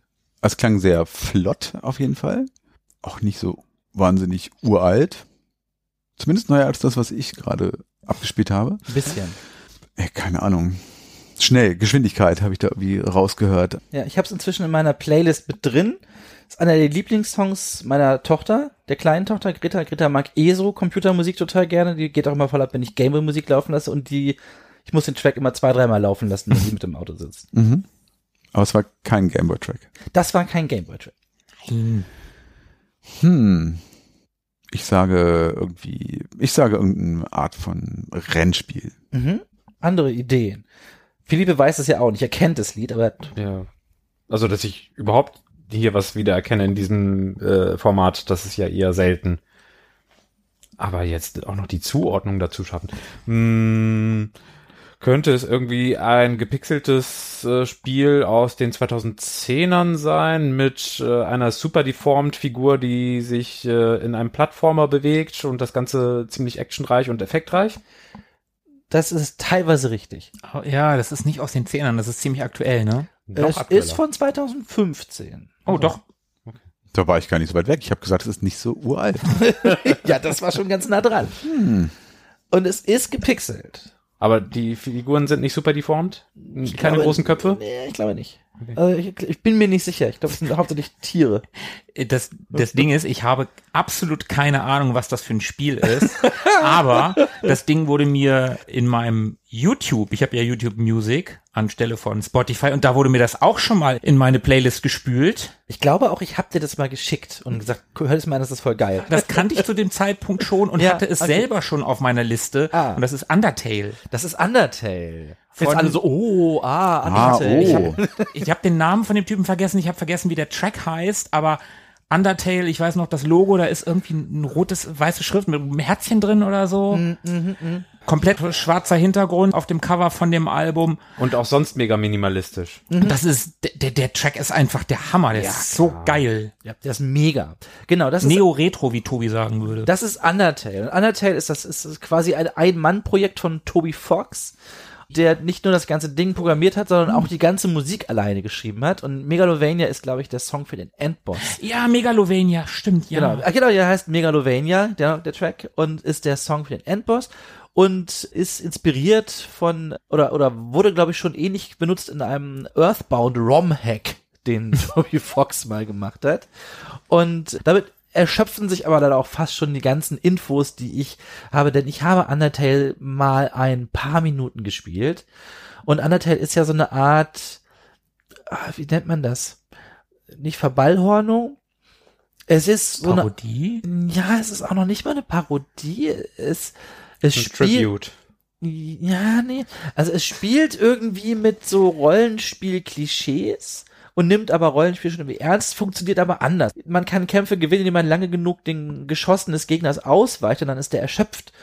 Und dann kann man mit ihm reden. Also man könnte ihn aber besiegen. Das geht auch. Aber das ist die nicht so nette Variante. Und ich glaube, je nachdem ändert sich das Spiel auch. Und es geht ganz viel so darum, wie man mit Leuten umgeht in dem Spiel. Wenn ich das, das ich kann auch sein, dass ich total Quark erzähle, denn ich habe, wie gesagt, Undertale nur mal so eine Viertelstunde oder so gespielt. Ich glaube, ich fand es auch echt irgendwie ganz, ich glaube, ich habe den ersten Kampf total verkackt und hatte dann keinen Bock mehr, aber auf jeden Fall fand ich den Track so fantastisch und ich mag halt, Ja, ja, der ist super. ich mag halt dieses, dieses so, es klingt irgendwie wie so 8-Bit, 16-Bit. Ja, ja ich- und, und ist aber, ist es aber nicht. So, ich, find, ne? ich finde auch, dass es erstmal ein bisschen nach NES klingt, irgendwie. ja. ohne so richtig nach NES zu klingen, aber dann wird's groß und öffnet sich und das ist das, was ich eben bei Tobis Track, den ich ja auch sehr gut fand, bemängelt habe. Das Ding hat halt genug Spuren, da passiert einfach genug. Du hast mehrere Ebenen, du hast nicht diesen diesen Klang Klangteppich, der plötzlich weg sein muss, weil ich die Spur für was anderes brauche und das hast du hier nicht und das das ist echt ein guter Track. Ja, ich finde auch, der geht extrem nach vorne. Ich mal dieses Ja, klar. Also allein der Anfang ist geil, der der Ja. hat der hat dich, der hat dich ab den also mich hat er ab dem ab, ab den ersten Tönen und du hast mir damit quasi einen Track geklaut, weil wie gesagt, der war auch auf meiner Liste schon drauf. Ja, und ich finde auch, der schafft was sehr Schwieriges, weil ich mag auch so neuere, so Musik, die in die Richtung geht, aber ich finde total oft keinen der Songs gut. Also ich finde ganz oft, äh, das packt mich nicht, es funktioniert nicht richtig, es ist mir nicht stimmig genug. Und man kann sich durch einen Wust aus solcher Musik wühlen, die, die, und der hier stach so raus. Also der hat sofort funktioniert. Das war halt so direkt geklickt und ich war so mega, das finde ich super. Gib mir mehr davon. Das ist genau so, es ist genau meine Schiene und war sehr, sehr angetan. Ja, es tut mir leid, dass die, die anderen beiden Songs, die ich gehabt hätte, da hätte ich noch weniger Info. Ja, genau, also das war's. Äh, ja, weiß ich nicht, fandet ihr gut, schlecht, mittelmäßig? Ich habe schon zu oft gesagt, dass ich ihn gut fand. Ja, ich habe gemerkt, das Gefühl, Markus gefällt er ganz gut. Philippe. Ist ein cooles Riffing am Anfang, Ja. hat die Qualität eines Seven Nation Army oder eines Smoke on the Water. Dieses anfängliche Riff, was aber auch noch ein bisschen Variation mit reinbringt, also nicht immer ewig gleich ist. Also man könnte fast sagen, es ist besser als die anderen beiden Riffs. Und das Tempo ist wirklich so bewusst subtil übertrieben und zieht das auch wirklich durch äh, mit, mit einer Feistigkeit, die ihresgleichen sucht, so dass man gar nicht anders kann, als in den Groove gesogen zu werden. Voll cool. Tobi.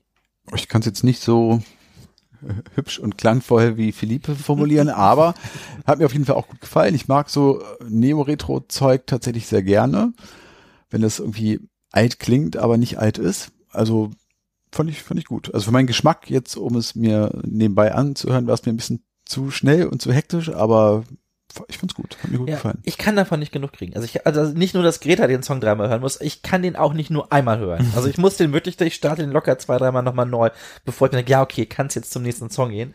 Ja. Am Ich Ende der Folge können wir ja nochmal drüber sprechen und reflektieren, ob die Auswahl der Stücke, die wir haben, auch unsere Charaktere widerspiegeln. Das bin auf jeden Fall ich, wenn ich zu spät zur Arbeit komme. Mal gucken, was noch so kommt. Ja. Ja, von Sebo jetzt nichts mehr, ne? Jetzt ist der nächste dran, Philippe. Boah, ja, Was kommt denn jetzt noch so?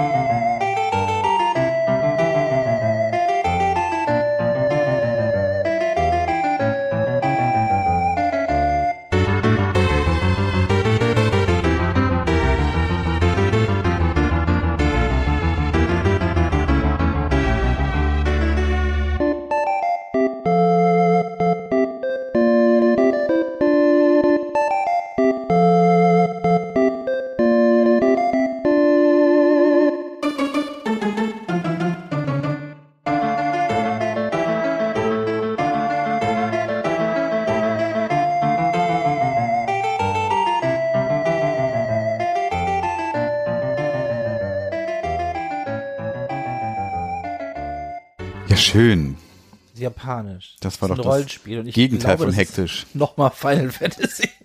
Und unter Umst- Umständen kann ich was dazu erzählen, aber vielleicht habt ihr ja was zu erzählen. Ja. Eindrücke, Impressionen, Vermutungen. Sebo hat's ja schon ganz gut auf den Punkt gebracht.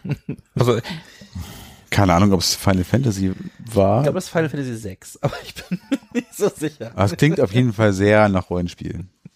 mh, Und so dieses, dieses Drehorgelartige, das ist schon nett. Fand ich gut. Obwohl du Drehorgel sagst, könnte es natürlich auch Chrono Trigger sein, aber ich, ich, ich glaube, das ist eher Final Fantasy 6. also Super Nintendo hätte ich auch gedacht. Ja. Klingt sehr nach Super Nintendo. Es ist Super Nintendo. das stimmt definitiv. Ist es auch ein JRPG? Nee, ist es nicht. Oh, okay, also kein Final Fantasy. Nee, es ist irgendwie kein RPG. Es ist seltsam. Seltsam, dann kann es ja nur Actraiser sein. Das ist es. Ernsthaft? Ey, kein Krass. Scheiß, ne? Ich habe auch gedacht, dass es Actraiser ist. Ich auch. Yuzo Koshiro.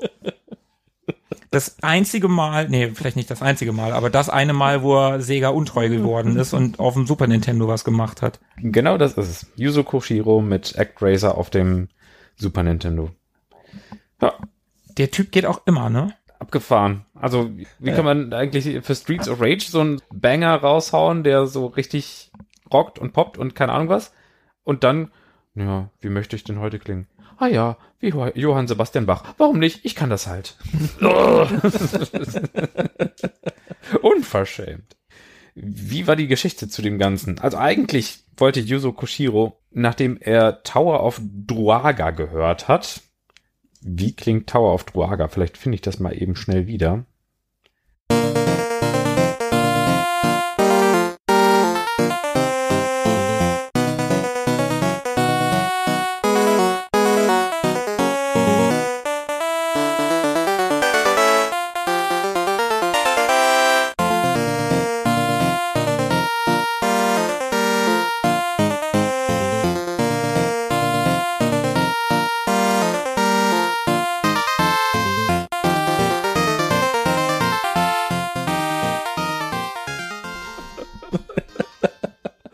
Das hat wohl auch John Williams gehört.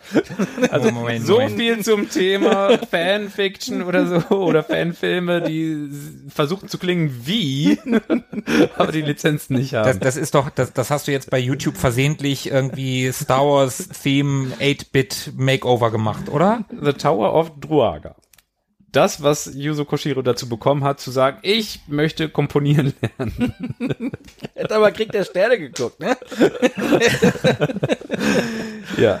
Ist doch in, in Asien nicht so groß. Also das Equipment, was er sich, sich dafür eigentlich hätte zulegen wollen, um das Ganze zu üben, zu trainieren, zu, zu erlernen, war unbezahlbar. Aber auf dem obskuren PC 8801 gab es eben auch Spiele, die musikalisch überzeugen konnten und darauf ließ sich dann mit etwas schmalerem Geld auch etwas Musik basteln. Damit hat er sich bei einem Newcomer-Wettbewerb für ein Musikprogramm bewerben wollen. Weil Yuzo Koshiro da so ein Newcomer gewesen ist, ne? Also damals, damals. Ja, damals da war alles so. Äh, zu seinem Beginn, äh, zu seinen Anfängen. Ach, ich dachte zu dem Spiel. Nee, nee, nee. Ach so. Und dann so Richtung 91 herum, dann hat er sich auch von Shoot'em Ups, äh, von der Geschwindigkeit des Ganzen, von der Intensität beeinflussen lassen. Wie zum Beispiel vom Endtrack von Parodius. Das hat ihm auch sehr gefallen. Zu Recht. Zu Recht. Und diese ganze Kompositions- und Programmiertechnik, die er vorher kannte von der FM-Synthese, die hat er eigentlich ganz gut beherrscht. Aber als er dann für ActRaiser rangehen musste, da hatte er plötzlich mit dieser Sample-basierten Technik des Super Nintendo zu, zu arbeiten und vielleicht auch ein bisschen zu kämpfen. Es war dann ein bisschen schwieriger mit umzugehen. Vorher konnte man bei der FM-Synthese einfach bei der Erstellung dieser Wellen die Mühe reinstecken und dann hatte man einen Sound und dann konnte man direkt hören, wie der klang und wenn man genug Mühe reingesteckt hat, dann war der einfach gut und fertig. Und dann konnte man damit frei komponieren, wie man Bock drauf hatte. Bei dem Sample-basierten war es so, dass man eben auf den Sound der Samples äh, beschränkt war und die waren immer, wie wir schon aus der Super Nintendo Folge wissen, also ein bisschen dumpf und hatten, also waren runtergerechnet auf eine bestimmte Sample-Rate. Und das hörte man beim Programmieren, beim Komponieren hörte man das nicht. Da war das alles nicht komprimiert. Und äh, dann ließ man das alles ablaufen, so fertig äh, programmiert und äh, stellte fest, ah, das klingt ja total Mist. also da steckte noch mal ein bisschen eine andere Herangehensweise, die er umsetzen musste. Und er wollte, dass alles möglichst orchestral klingt. Mal nicht so nach Synthi, sondern wirklich nach eben solchen Orgeln oder nach irgendwelchen Bläsern oder nach irgendwelchen Streichern, also Holzbläser und Streicher, wie wir es gerade gehört haben. Bei Birth of the People aus ActRaiser. Also, mit der Schwierigkeit des Speichermanagements, wie kann ich da genug Samples reinstecken, um den Sound zu erreichen, den ich haben möchte, muss der ein paar Tricks anwenden. Also, anstatt dass er für einen bestimmten Sound ein Sample hatte und für den nächsten Sound ein Sample hatte, hat er sich dann überlegt, ja komm, dann muss ich doch nicht nur einen Ton in den Sample laden, sondern ich mache gleich ein zweistimmiges Sample. Also zwei Instrumente gleichzeitig zum Beispiel in einem Sample. Hm. Aber dann war er natürlich festgelegt auf dieses eine Sample und musste die Komposition so gestalten, dass zufällig immer genau die beiden Sounds zusammentrafen in der Komposition. Und so hat er das immer weiter gestrickt, um da verrückt wie er war, eben so ein Riesenwerk draus zu basteln. Ja, das war schon beeindruckend, wie er mit 68 Kilobyte RAM für Musik, also für die Samples, für den Score, also die, die Notation an sich, für Echo-Effekte und für Header und alles, alles, alles, wie er das damit handhaben musste. Also aus dem ROM-Laden ging nicht, denn jedes Mal, wenn man was aus dem ROM geladen hat, stoppte nicht nur die, die Musik, sondern das ganze Spiel.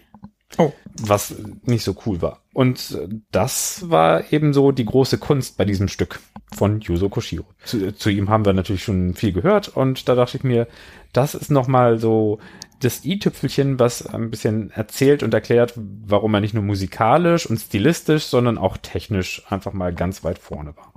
Ich wollte dich nämlich gerade fragen, wie kamst du denn jetzt auf das Stück? Also das war der Hintergrundgedanke, etwas rauszusuchen, was ein bisschen nochmal Tricks erfordert. Genau. Ah. Da hört man ja ganz, ganz oft, wie ähm, man mit den Limitierungen von Konsolen arbeiten musste. Hier musste was gespiegelt werden und dann hat man hier ein Sprite genommen und die Farbpalette umgedreht und dann hatte man nicht nur einen Felsen, sondern auch eine Wolke, bla bla. Und das Ganze eben ist die musikalische Entsprechung. Also quasi der, der Mode 7 der Sound. Habe ich auch gerade dran gedacht, ja. Ja, und war ja klar, dass man irgendwann mal an den Punkt kommt, wo sich die Stücke überschneiden von einzelnen Composern. Ja, aber Yuzo Koshiro ist schon okay, den, der das kann man schon machen. Ja, Ja, schön, war gut. Ja, gar nicht meins, aber interessante Geschichte dazu. Put mal raus, Markus. Was hast denn du noch als zweites Put, im put. Lauf? Ja, äh, mein zweites und auch schon letztes Stück. Kennt wahrscheinlich auch keiner. Egal.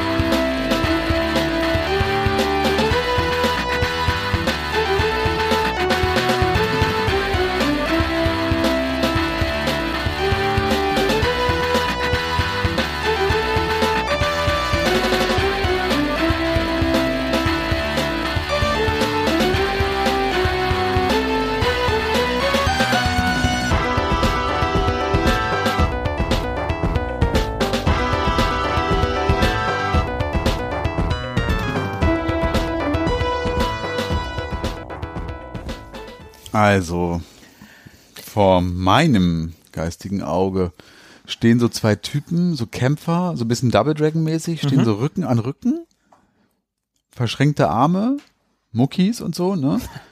Und im Hintergrund zieht so so eine Skyline oder sowas vorbei. Am Tage, nicht in der Nacht.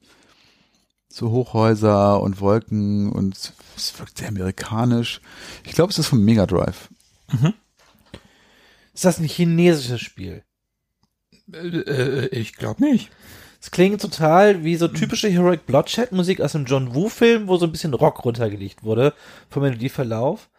Wobei ich den Anfang echt gut fand und dann verliert sich's total in der zweiten Hälfte, ist aber nur noch wirres Zeug, wo nichts mehr zusammenpasst.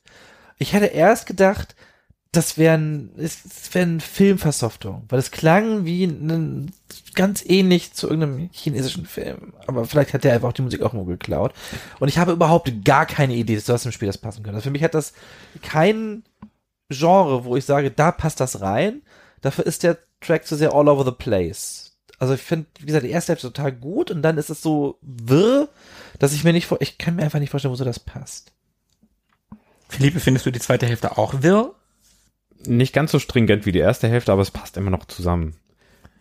Aber ich habe das Gefühl, dass du uns komplett alle desorientierst und in die Irre führst. Also von Tobi hörte ich jetzt äh, völlig amerikanisch, von Sebo hörte ich jetzt total chinesisch. und ich konnte mich nicht entscheiden, klingt das jetzt mehr so indonesisch oder brasilianisch?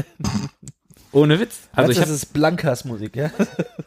ja, mein, meinetwegen auch das. Also irgendwo ist da so ein bisschen Tropen und Dschungel mit dabei, aber es ist trotzdem urban. Also irgendwie so, als hätte es ein brasilianisches Bootleg von Mission Impossible gegeben. Vielleicht ein indisches. nee, indisch nicht, tatsächlich brasilianisch. Indo-brasilianisch. Missão impossível com Tom Cruise. und ganz klar ein Action-Plattformer, 16-Bit, 80er, später 80er, früh 90 nee, eher später 80er. Ich will aus Gründen sagen Rolling Thunder, aber ich glaube, das hatte nicht so komplexe Musik. Rolling Thunder ist es auch nicht Mega Drive, aber ihr habt jetzt schon ein paar Dinge gesagt. Also Du hast auch sehr viel gesagt, Tobi, Tobi hat, hat schon was gesagt, was zu etwas passt, zu einem Namen passt, den Sebo gesagt hat. Ich habe John Woo gesagt. Nein. Ich habe Double Dragon gesagt. Ja, Ich habe noch einen anderen Namen gesagt als John Woo. Du Ja. hast Blanca gesagt. ja, Ach genau. so. So, Blanca und Double Dragon. Das wird ja immer rätselhafter. der Rätselknacker. also, der Track, Double Blanca. Casa Blanca. Der- Raus von Blanca. Blankenese. der Track heißt Beauty and the Beast. Beast, Blanca, okay. Der hat auch noch was im, in Klammern dahinter. Ich glaube, aber wenn ich das sage, dann ist es zu einfach. The Sex Scene. Das Ganze, es gibt zwei Komponisten, Yasuo Yamate und Masahiko Hataya. Nicht direkt brasilianisch. Ja, doch. Wobei, der Präsident von, was war das? Chile, hieß der nicht Fujimori? Oder war das Peru? Weiß ich nicht mehr. Vielleicht ist der Mädchenname ja auch Martinez oder so. Wer weiß das schon? Yasuo Martinez. Wer weiß es nicht. Das Ganze kommt nicht vom Mega Drive, Tobi, das Ganze kommt vom Neo Geo. Ah, okay. Uh, das öffnet ja ganz andere Möglichkeiten. Ah, Ich wollte Neo- schon ganz lange mal Neo Geo Musik hier bringen, Ja. weil ich ja. das Neo Geo ja so gerne mag. Macht er jetzt einfach, ne? Das Spiel ist dann natürlich auch von SNK. Da muss es ja Garo Mark of the Wolf sein. Nee, nee. Aber ja, es ist natürlich ein Fighting Game, klar. Weil was, wenn nicht ein Fighting Game auf Neo Geo? Da gibt's ja nicht mehr so viele. Kopf. ja, gesagt, King of Fighters. KOF. Ja, es ist KOF und zwar The King of Fighters 2002. Challenge to Ultimate Battle. Und das, was in Klammern dahinter gehört, Art of Fighting Team. Also Beauty of the Beast, Art of Fighting Team heißt der Track. Ganz genau. Und das Spiel kam im Jahr 2002, ist also gerade so eben noch Retro. Aber ganz knapp. Ganz knapp. Ich schramme gerade so noch in den Retro-Bereich rein. Nicht ganz späte 80er. Genau. Und äh, ja, die King of Fighters Reihe, ne, Fighting Game Reihe, die ist 94 das erste Mal erschienen und ging aus den hauseigenen Serien Fatal Fury und Art of Fighting hervor und hat Elemente und Figuren aus diesen beiden Reihen zusammengeführt, hat ein 3 gegen 3 Kampfsystem eingeführt und die gibt's halt bis heute noch. Also der letzte Teil erschien erst dieses Jahr, so 2022, zum Zeitpunkt der Aufnahme. Und das war The King of Fighters 15. Ich glaube, 2004 haben sie aufgehört, das im Jahresrhythmus zu veröffentlichen. Und ab dann haben sie es durchnummeriert und nicht mehr die Jahreszahlen. Ich könnte in mein King of Fighters Genannt. Buch gucken. Das, steht Das könntest du natürlich tun. Das Stück, was wir gehört haben, Beauty and the Beast, stammt ursprünglich aus dem 2000er Eintrag der Reihe. Die verwursten gerne mal wieder Musik neu. Sebo packt gerade aus. so, was Also, möchtest das Buch. Ganz schön, ganz schön der Kavenzmann. Und das Problem an diesen ganzen Spielen, und das hattest du, äh, lieber Philippe, bei deinem ersten Track schon gesagt, und ich habe es eben gerade schon gesagt, es ist total schwer, bei japanischen Spielen herauszufinden, wer genau was gemacht hat. Ultra schwer. Und das geht so weit, dass bei SNK gibt es das sogenannte SNK Sound Team. Und wenn man auf Streaming-Plattformen, also auf Musikstreaming-Plattformen geht und da sind dann die Soundtracks, dann sind die immer vom SNK Sound Team. Und dann muss man im Internet recherchieren und das ist gar nicht so leicht. Da wird man nicht ohne weiteres fündig. Und ich hoffe, ich habe das jetzt richtig herausgefunden, die Composer aus dem King of Fighters 2002, weil die SNK Sound Teams, die bestanden aus bis zu 30 Mitgliedern, die in zwei Unterteams gegliedert waren. Der besagte Yuzo Yamate, der wurde am 14. April 57 geboren und sein Pseudonym im SNK Sound Team lautet Tate Norio oder Tate Norio, warum auch immer der nochmal ein Pseudonym hat. Der war bereits seit 86 für SNK tätig und neben Musik für SNK hat er auch noch für andere berühmte Spieleserien Sonic, Ninja Gaiden, Final Fight oder Contra komponiert.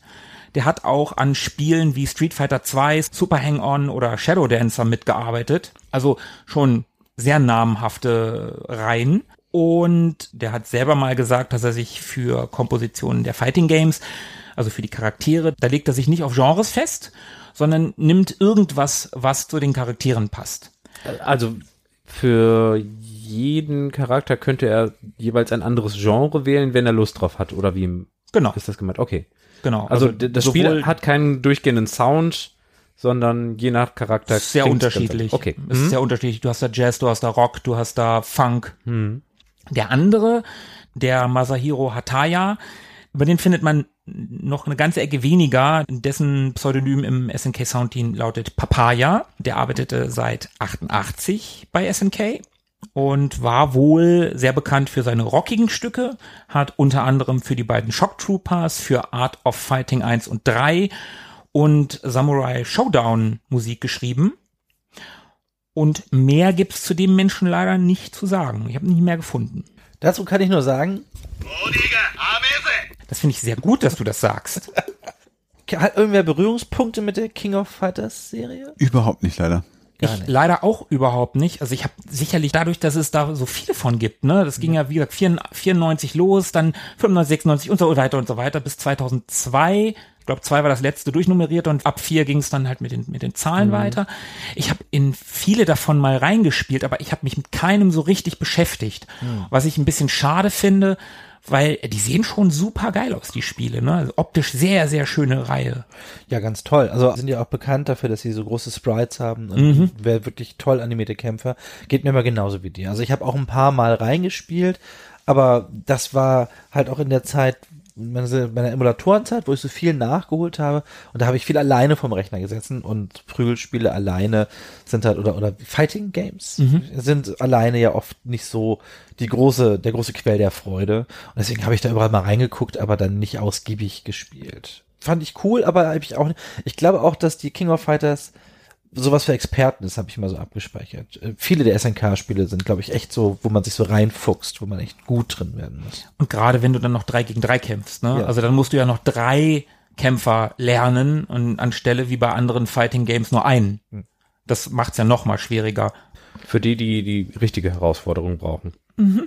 Nicht so Pipifax wie Street Fighter oder Mortal Kombat. Hast du keins davon auf deinem Cabinet, auf deinem Doch, äh, doch, die sind da fast alle drauf. So, ah, okay. Aber wie gesagt, reingespielt in ganz viele davon mal. Ach Also, stimmt, ich habe ja auch das hier, das, das Mini-Neo Geo nebenan stehen. Eigentlich müsste, das sind ja bestimmt auch, da sind ja bestimmt drei, vier drauf. Ja, da sind auf jeden Fall auch welche drauf. Wie gesagt, ne, reinspielen ist da ja überhaupt nicht das Ding, aber sich damit wirklich auseinandersetzen, das ist schon noch mal, noch mal eine andere Liga. Aber die Reihe ist schon, ich meine, ey, die gibt's seit 94, ne, und, und in, in zig Iterationen, da muss ja was dran sein, sonst wird's die ja nicht immer noch geben.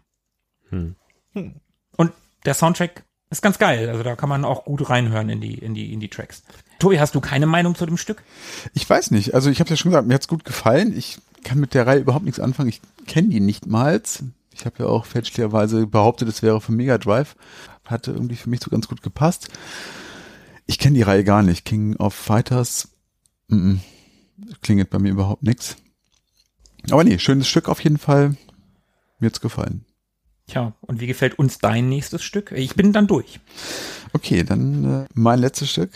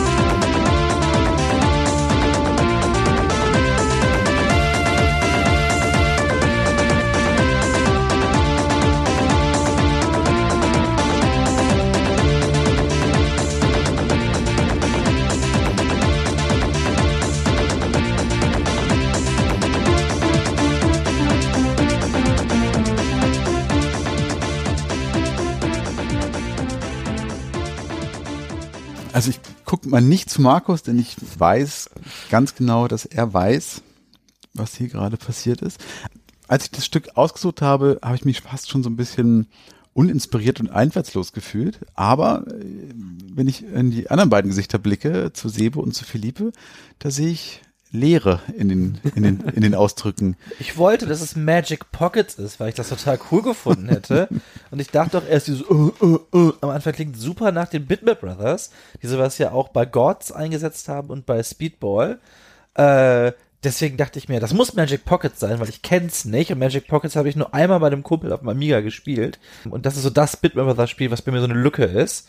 Aber wohl nicht. Ist bestimmt irgendwas mit Lotus. Irgendein, irgendein Lotus-Teil wird das schon sein. Irgendein Lotus-Teil wird es schon sein, schön gesagt. Philippe, ist es irgendein Lotus-Teil? Bestimmt, wenn ihr das sagt, dann folge ich euch blind. Am Ende, ne, wenn er sagt, dann geht auch die Tanknadel hoch. Ja. äh, die Tank, die, die Geschwindigkeit, die Tachometer. Ihr wisst, was ich meine. Ein, ein schöner Riser, ein schöner Riser aus dem äh, 90er Dancefloor-Bereich. Also die, die Bassdrum, die klingt auch schon schön aus der ja, Soundecke und es wundert mich, dass die fast alle Sounds ganz kurz gehalten sind. Da gibt's gar nicht so Flächen oder irgendwie mal längere Töne, bis auf eben der Riser, der dann hinterher in so eine Melodie übergeht. Scheint so eine Amiga-Eigenheit zu sein. Ja, also ich habe Lotus gehört und ich habe Amiga gehört, das reicht mir. Ihr habt natürlich recht und Markus hätte wahrscheinlich nichts anderes gesagt. Die ersten, dieses reicht schon. Das, Ja. das, ich ich brauche nicht mehr. Klar ist das Lotus. Exakt, es ist genauer gesagt Lotus 2 Turbo Challenge. Ha- Hast du Lotus 2 nicht schon mal mitgehabt? Du hast mal Lotus 3 dabei Ich gehabt. habe Lotus 3, den Space Ninja, mal dabei gehabt. Aber hattest du noch nie was von Lotus? Nee, habe ich mir bisher immer verkniffen, genauso wie das Platoon-Ding von vorhin. Also auch Lotus stand immer ganz oben auf meiner Liste. Und wie gesagt, ich dachte immer, es ist zu einfallslos und zu uninspiriert und irgendwie kennt das doch jeder und ja, hm.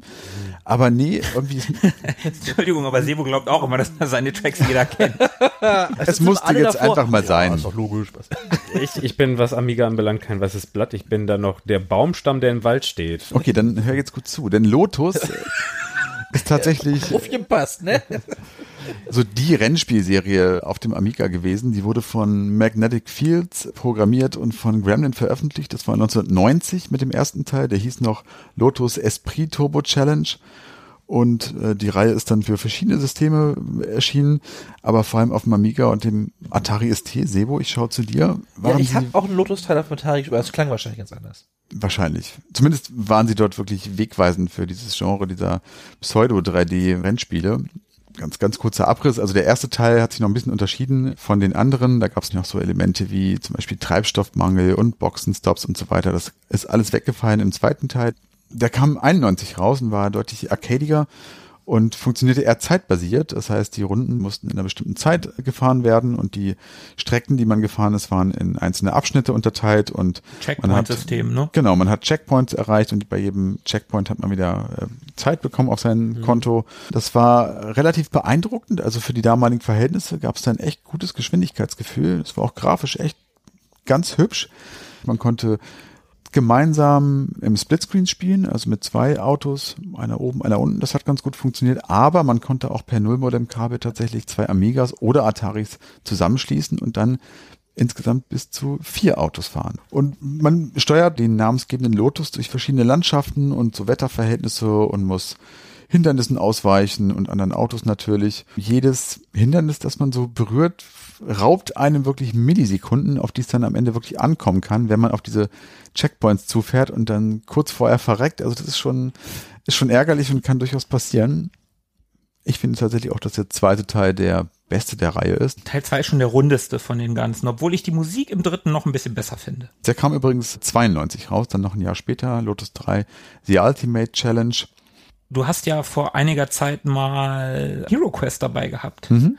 Und man, man merkt da total, dass das vom selben Composer ist. Ist es doch, oder? Genau. Also da sind die genau die gleichen Sounds verwendet worden, obwohl es komplett andere, andere Stilrichtung ist. Ja, in dieser Instrumentierung, ne, in diesem Riser, den du gerade erwähnt hast, Philipp. Nicht nur da, auch, auch vorher schon, finde ich, merkt man das. Ja? Also da natürlich ganz besonders, aber auch vorher merkt man es schon. in der Bassline oder so? Ja, du? Bassline, irgendwie vom Feeling her. Ich finde, man merkt, dass das der gleiche Typ ist. Ja, ist tatsächlich auch von Barry Lage und der hat noch ganz viele andere bekannte Sachen gemacht. Double Dragon, Hero Quest hast du gerade gesagt. Silkworm, Supercars, Top Gear, Wing Commander, also um nur so ein paar zu nennen. Ich finde das Stück, beziehungsweise die Bassline ist extrem eingängig und ziemlich Amiga-typisch, aber wohl am markantesten ist wohl dieses Hi-Hat-Sample ganz am Anfang und das Sample, was man hören kann aus Oh Yeah, also von Yellow, diese Schweizer Band, die auch The Race gemacht haben, das kennt man vielleicht noch eher. Oh yeah. Und auch von äh, und auch aus Pump Up the Jam tatsächlich stammen da so ein paar Akkorde. Du hast ja gerade schon die frühen 90er und äh, diesen Dancefloor-Kram angedeutet, hast du äh, sehr gut hingehört. Auch der Gummiseiten-Sound vom Bass. Der, also das klingt ja wirklich wie ein, wie ein Gummiband. Ja, da wurde einfach sehr viel von CD gerippt. Also Leitch sagt selber, er hat gerade mal zwei Stunden an dem Stück gesessen und er hat Schlecht. zu dem. Zeitpunkt auch weder Sampler noch Synthesizer irgendwie zur Verfügung und da wurde einfach viel von CD gerippt. Und für mich ist es auf jeden Fall eines der allerbesten Stücke vom Amiga. Übrigens noch eine ganz kleine Trivia am Rande zu dem Stück. Tatsächlich ist hier eine kleine unterschwellige Subliminal Message versteckt. Und zwar in den ersten zwölf Sekunden, also ungefähr bei Timecode 12, ist der gesprochene Satz You will not copy this game versteckt. Ist euch bestimmt aufgefallen. Klar, Hat ja, auch funktioniert. Ich habe es ja. bis jetzt noch nie kopiert. Ich wollte es auch direkt nicht mehr kopieren. Also tatsächlich ist auf dem dritten der insgesamt vier Channels in dem Stück diese gesprochene Line drinne. Und wenn man in einem entsprechenden Tool, in einem Audioprogramm diese Kanäle ausblendet und nur den dritten eingeschaltet lässt, kann man das auch, wenn man es sehr, sehr genau hinhört, hören. So wie meine Sprachnachrichten, die ich manchmal schicke. Also sollte tatsächlich irgendwie als unterschwelliger Reiz dazu führen, dass Menschen dieses Spiel nicht kopieren. Äh, So neuronale Was macht denn, Wenn ich Science. eine Kopie von dem Spiel habe, das, ah, oh nein, ah. Weg damit, weg damit. Irgendwie fühle ich mich jetzt ganz schlecht. Ich bezweifle auch, dass es jemals aufgegangen ist, aber bei mir hat es zumindest nicht geklappt. Was? Oder vielleicht doch. Barry Leitch, ich habe ihn gerade erwähnt, ist ein schottischer Composer. Der ist seit, ich glaube, 86 oder 87 unterwegs. Und er hat insgesamt 400 Tracks äh, produziert auf ganz, ganz vielen verschiedenen Systemen. Und dabei war sein liebstes Instrument äh, die PC MT32. Das ist eine Soundkarte äh, von äh, Roland, MIDI-Synthesizer. Ach, der MP32. Sagt dir was? Das ist doch das Gerät, was wir zu Hause hatten. Wobei, das, Ah, okay. das war doch der MT32. Von dem rede ich doch immer. Roland MT32. Aber ich weiß nicht, was PC MT32, was mal was anderes ist. Das war so sein, seine Lieblingsspielwiese, sein Lieblingsinstrument. Ja, das ist so ein, so ein Sample, also ein Archiv an äh, MIDI-Instrumenten. Okay, so eine Bibliothek. Ja. Hm. Ich habe mir auch ein paar Sachen angehört, die er da so gemacht hat. Wirklich sehr, sehr gutes Zeug dabei. Zum Beispiel von TFX. Das ist dieser, Ah ja, ist, dieser äh, äh, Flugsimulator, genau. Das klingt auch sehr, sehr gut. Und heutzutage, er ist in die USA übergesiedelt und macht selber auch heute noch äh, Musik. Warum habe ich es ausgewählt? Wie gesagt, also eines meiner absolut ähm, Lieblingstracks auf dem Amiga, heute wie damals. Und habe mir gedacht, wir haben ja auch so zwei Nicht-Amiga-Kids hier in der Runde und die werden es mit Sicherheit nicht kennen. Du hast Horizonte erweitert. Das ist doch super. Außerdem keine Sims-Folge ohne mindestens ein Amiga-Stück. Von mir zumindest. Das war's. Das war's. Gustav Holst. Dann haben wir es mal wieder, oder? Das äh, klingt mir so. Da bleibt mir nur zu sagen, Danke, das wollte ich auch gerade sagen. Ja, Gesundheit. Also der Typ mit dem Planeten. Ich hatte ja versprochen, dass ich es nochmal zusammenhangslos in die Gegend schreie. ah, fantastisch. Gustav Holst hat Ja. die ganzen Planeten komponiert. Verstehe, verstehe. Danke. Das kam gerade nicht an, aber ja. Typ mit dem Planeten Atlas. Und können wir noch was über unsere Persönlichkeiten ableiten aus dem eben gehörten? Tobi fährt gern schnell Auto und würde gerne mal in den Krieg ziehen. Eben nicht. Antikrieg. Er würde gern in den Antikrieg ziehen. Ja. Das ist ja, ist ja schon drin, quasi. Das ist das nicht alles, was nicht Krieg gerade ist, Antikrieg. Sebo ist oft spät dran und fährt dann hektisch mit dem Auto zur Arbeit. Was? Das trifft überhaupt nicht auf mich zu. Philipp ist ein heimlicher John Williams-Fan. Kompensiert das aber mit Sachen, die nicht John Williams sind. Alter Expressionist. Ja, a- alles, was irgendwie auf irgendeine Art und Weise total John Williams ist, ohne es zu sein. Genau. Genau. Ja, Markus ist voll stilisiert, durchgestylt, 80er bis in die Haarspitzen, bis in die Zehenspitzen in Vollendung. Ja, nee, Markus, Markus geht morgen gerne, morgens gerne pumpen und spielt dann zum Runterkommen Saxophon. Sehr schön. Ja, dann äh, bleibt uns wie immer nicht viel mehr zu sagen als Danke. Das war die neunte Themes-Folge, die erste zu viert. Das fühlte sich jetzt nicht nach weniger Tracks an. War Nee, ja das auch nur einer weniger. Fühlte sich sogar ganz gut an, weil man nicht drei Stücke finden muss, was ja ohnehin schon immer nicht so easy ist. Wobei ich muss natürlich sagen, ich beschwere mich immer, dass ich nichts finde und dann habe ich am Ende sechs Stück rausgesucht und bin ganz traurig, dass ich nur zwei, aber ich fand auch die Mischung gut. Ich finde auch so Drittraten macht Spaß. Finde ich auch. Wir haben noch mal mehr Abwechslung als vorher. Ja, Finde ich super. Machen wir, machen wir noch mal, oder? Was sagen die Zuhörer? Machen wir das noch mal? Ja, das müsst ihr uns sagen, ne? Auf Twitter, auf Instagram oder Sonst irgendwie droppt uns eine Line. bewertet uns, bewertet uns. Daumen, Sterne, Punkte. Wir Ja. nehmen alles. Ja, wir, wir, wir nehmen alles. Wir nehmen alles und wir geben euch ein. Bleibt am Drücker. Bis dahin. Bis in 14 Tagen. Ciao. Auf Wiedersehen! Ciao. Mögen die Retro Boys mit euch sein. Immer.